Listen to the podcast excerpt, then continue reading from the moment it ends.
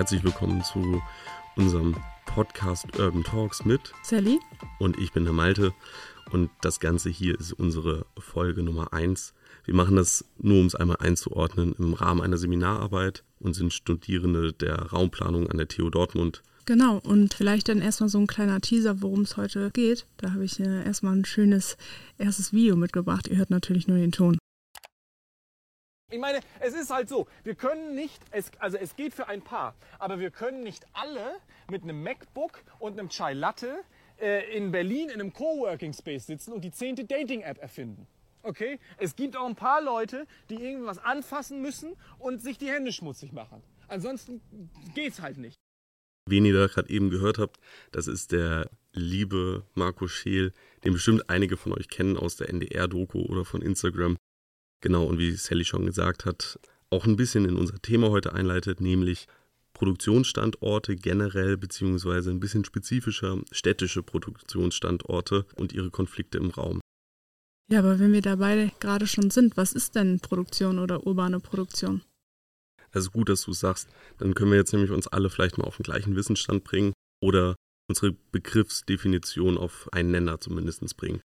Produktionsstandorte an sich beziehungsweise der Begriff der Produktionsstätte ist relativ selbsterklärend. Es ist ein Ort, an dem produziert wird, da fließt der Wertstrom. Das kann einmal industrieller Natur sein oder auch ein handwerklicher Kernprozess, zum Beispiel wenn der Anteil der Handarbeit dabei groß ist, spricht man auch von Manufakturen. Wenn wir dann aber von Produktionsstandorten im urbanen Raum sprechen, sprich urbane Produktion, dann ist da die Definition, dass das eine urbane Herstellung und Bearbeitung von materiellen Gütern in dicht besiedelten Gebieten ist. Diese nutzen häufig lokale Ressourcen und äh, sind auch in die lokale Wertschöpfungskette mit eingebunden. Die dabei agierenden Betriebe weisen häufig vielfältige Verflechtungen mit den kreativen Milieus und lokalen Dienstleistungen auch auf.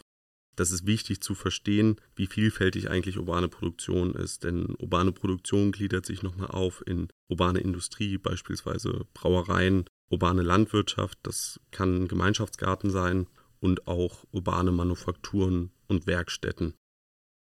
So, jetzt wissen wir ungefähr, was urbane Produktion erstmal ist. Und Sally, was sind denn überhaupt so die Vorteile von urbaner Produktion? Naja, also zum einen ist es so, dass wenn man in der Stadt produziert, man natürlich auch die städtische Infrastruktur nutzen kann und dies natürlich im Vergleich zum ländlichen Raum deutlich weiterentwickelt. Außerdem, dadurch, dass die Betriebe eine gewisse räumliche Nähe zueinander haben und so eine gewisse Konzentration aufweisen, entstehen bestimmte Cluster-Effekte und äh, Kooperationen und man kann halt in Symbiosen arbeiten, das hat auch einige Vorteile. Aber nicht nur die räumliche Nähe der Betriebe untereinander sind äh, von Vorteil, sondern natürlich auch die räumliche Nähe zu potenziellen Kunden, wie zum Beispiel durch äh, kürzere Lieferzeiten. Und als letzten Punkt kann man erwähnen, dass Fachkräfte innerhalb der Stadt tendenziell besser verfügbar sind, weil hier halt Wohnen und Arbeiten näher zusammenliegen. Weitere wichtige Vorteile sind die Schaffung von Arbeitsplätzen und die dadurch entstehende Kaufkraft, die Reduktion des Pendleraufkommens durch die räumliche Konzentration und die generelle Stärkung von Industrie und Volkswirtschaft. Ja, Mensch, Sally, das klingt doch eigentlich äh, überragend. Jetzt ist natürlich die Frage, warum kommen immer weniger urbane Produktionsstätten nach und warum sterben auch immer mehr aus? Und da können wir natürlich auch nochmal den Marco Scheel mit reinholen, der hat da nämlich auch nochmal eine Antwort drauf. Und, und wir haben, machen halt Realwirtschaft. Das heißt, wir haben mit, mit Produkten, mit, mit Sachen, mit Materie zu tun. Und dafür brauchen wir nur mal Platz. Das ist doch nicht, das kann man doch verstehen, oder nicht? Also ich glaube, wir beide haben das schon ganz gut verstanden. Wir brauchen Platz. Und äh, da komme ich auch zum ersten Konflikt, und zwar dem zwischen Wohnen und Arbeiten. Wir haben halt einen Wohnungsmangel in Deutschland, besonders halt in städtischen Gebieten. Und ich habe im Jahr 2023 ein Forschungsprojekt gemacht, wo es halt besonders um den Wohnungsmangel in Deutschland ging. Und ja, die Bundesregierung will ja 400.000 neue Wohnungen schaffen und ähm, hat bis dato das Ziel auf jeden Fall ordentlich verfehlt. Ja. Aber natürlich müssen wir, um Wohnungen oder Wohnraum zu schaffen, auch gewisse Flächen in Anspruch nehmen, weil das wird alles sicherlich nicht durch Aufstockung oder Nachverdichtungen geschehen. Und damit kommen wir auf jeden Fall in den ersten großen Flächenkonflikt. Und zwar, wir brauchen Platz für urbane Produktion oder Produktion in der Stadt, aber gleichzeitig brauchen wir auch mehr Platz zum Wohnen. Darauf bezogen ähm, gehe ich jetzt mal ein bisschen auf die Baunutzungsverordnung ein. Das ist natürlich jetzt ein bisschen Fachgeschwafel, aber ich finde das trotzdem relativ wichtig. Und zwar gibt es verschiedene Festsetzungen von Gebieten innerhalb eines Bebauungsplans, sowas wie Wohngebiete, Industriegebiete oder Gewerbegebiete.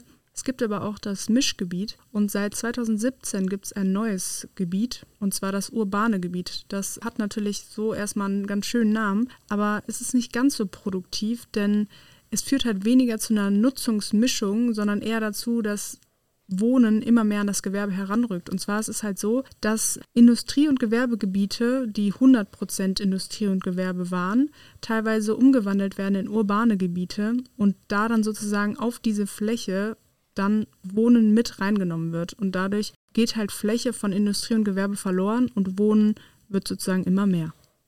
Genau, da hast du, hast du auf jeden Fall recht, dass das teilweise Gewerbe auch verdrängt. Grundsätzlich ist aber auch so ein urbanes Gebiet, wenn es als solches ausgeschrieben ist, multifunktionaler als vielleicht ähm, Quartiere, die, die früher geplant wurden, eher mit einer monofunktionalen Nutzung, sprich ein reines Wohngebiet, was irgendwie stark abgetrennt ist, auch nochmal von der Arbeit. Ja, da fällt äh, dem einen oder anderen Planer sicherlich auch die Charta von Athen ein, Stimmt, ja. dass ähm, ja, früher sozusagen vermehrt auf Monofunktionalität gelegt wurde und die neue Charta von Leipzig, die 2020 sozusagen nochmal neu geschrieben wurde, ja, beschreibt er eher, dass man zurück zur Nutzungsmischung gehen soll.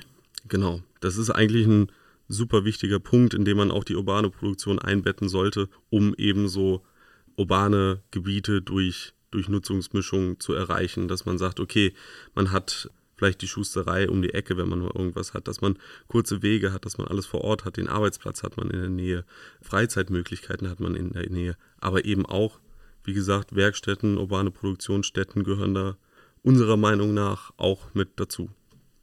Aber ich finde, äh, da gehört noch was anderes dazu. Und zwar, wie sieht es denn aus mit der Umsetzung? Wie ist denn das mit dem politischen Willen? Genau. Damit sowas funktionieren kann, muss natürlich auch der politische Wille da sein. Und wie wir von dir gerade eben auch noch erfahren haben, ist der gerade sehr stark auf die Wohnraumpolitik konzentriert, was natürlich andere Bereiche teilweise runterfallen lässt. Ähm, lustigerweise hat dazu Marco Scheel auch nochmal einen Kommentar abzugeben. Politischer Wille ist nicht da, dass ich hier produzieren kann. Ja, und genauso ist es eben, wie, wie Marco Scheel das auch in seiner NDR-Doku sagt. Wenn der politische Wille nicht da ist, wird es einfach schwierig in der Umsetzung. Dass aber auch der politische Wille da sein kann, ähm, das, darauf kommen wir auch nochmal gleich in unseren Beispielen zu sprechen, denn wir stellen das hier natürlich auch teilweise überspitzt dar und äh, wollen diesen, diesen Zielkonflikt quasi ein bisschen herausstellen.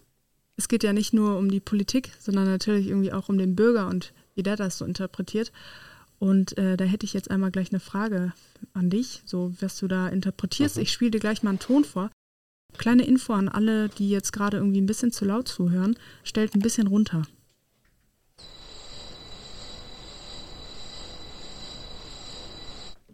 Was fällt dir bei diesem Ton ein? Klingt natürlich wie, wie ein Stahlwerk, beziehungsweise Schwerindustrie. Und so ad hoc fällt mir ein, ich hätte es nicht gerne irgendwie direkt neben meinem Schlafzimmer. Und genau das ist der Stichpunkt. Das, äh, daran denken sozusagen die meisten, wenn man irgendwie von Produktion spricht und denken oft an, dass es super laut ist und immer dreckig ist und man auf jeden Fall gestört wird. Und das ist halt irgendwie auch so ein Problem, dass wir schon sehr voreingestellte Assoziationen haben, wenn wir irgendwie von Produktion reden. Und da geht es natürlich auch darum, dass wir da ansetzen und äh, man ein bisschen seine, seine Eindrücke ein bisschen ändert. Jetzt haben wir natürlich einige Konflikte hier angesprochen. Es werden sicherlich dem einen oder anderen noch mehr Konflikte einfallen. Aber ähm, fällt dir denn jetzt mal ein gutes Beispiel ein, wo urbane Produktion Fuß gefasst hat in städtischen Gebieten?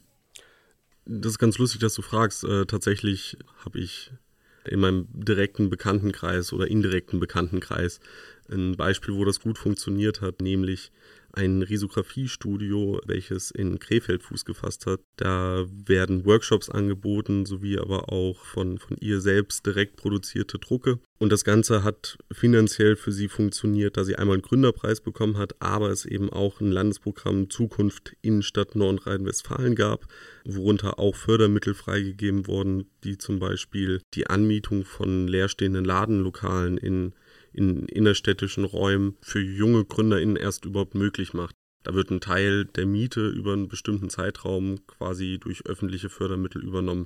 Und das Ganze soll bezwecken, erstmal wieder Leben in die Innenstädte zu, zu bekommen, aber auch den Aspekt, den wir vorhin genannt hatten, multifunktionale Räume zu schaffen. Quasi auch weg davon zu kommen, dass, dass die Innenstadt nur ein Ort des Konsums ist, sondern auch des, äh, der Freizeitgestaltung. So ein, so ein Workshop kann dann belegt werden von den Leuten, die da wohnen, aber trotzdem ist da auch noch Einzelhandel vorzufinden. Und das strebt quasi auch unter anderem dieses Landesprogramm an und finde ich einen ganz guten Weg, wo der politische Wille auch da war, der auch urbane Produktion mit wieder in die Innenstädte bewegen kann. Du hast aber auch nochmal ein anderes Beispiel mitgebracht, nämlich äh, zur Siemensstadt. Ja, genau, das ist ähm, ein bisschen großräumiger und zwar in äh, Berlin-Spandau beziehungsweise im Berliner Nordosten wurde ein neues Quartier geplant, wo sozusagen der historische Industriestandort der Firma Siemens zu einem neuen Stadtquartier entwickelt wurde. Hierbei geht es besonders um die äh, Neuentwicklung und die nachhaltige Entwicklung von Arbeits- und Lebenswelten und darum, Arbeiten, Forschen und Wohnen zu vereinen. In diesem ganzen Quartier werden so circa 35.000 Menschen wohnen, arbeiten, aber auch lernen und forschen können. Und damit kommen wir auch eigentlich schon zum Ende. Ich würde nur einmal nochmal den Schwung zum Arbeiten oder zu neuen Arbeitsorten bekommen.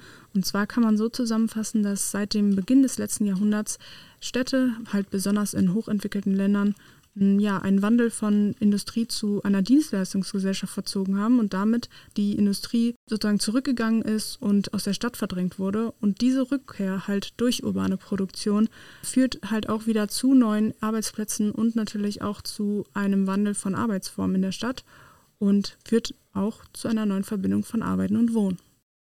Und wenn ihr auch selber nochmal Lust bekommen habt, vielleicht auf urbane Produktion da selber mal aktiv zu werden, dann schaut doch gerne mal bei urbaneproduktion.ruhr vorbei. Das ist ein tolles Projekt. Da werden unter anderem auch äh, Rezepte auf der Website aufgeführt, wie ihr da aktiv werden könnt, wo ihr was starten könnt. Auf jeden Fall sehr zu empfehlen. Schaut da mal rein. Und natürlich möchten wir auch nochmal Shoutouts geben an Marco Scheel und die dazugehörige NDR-Doku. Schaut da gerne auch mal vorbei. Ja, und äh, weitere Links, wenn ihr da auf jeden Fall noch Interesse dran habt, dann findet ihr die unten. Cool. Bis zum nächsten Mal, ne? Wir freuen uns. Tschüss. Gehen wir ins Mensen, oder? Ja, würde ich sagen. Cool.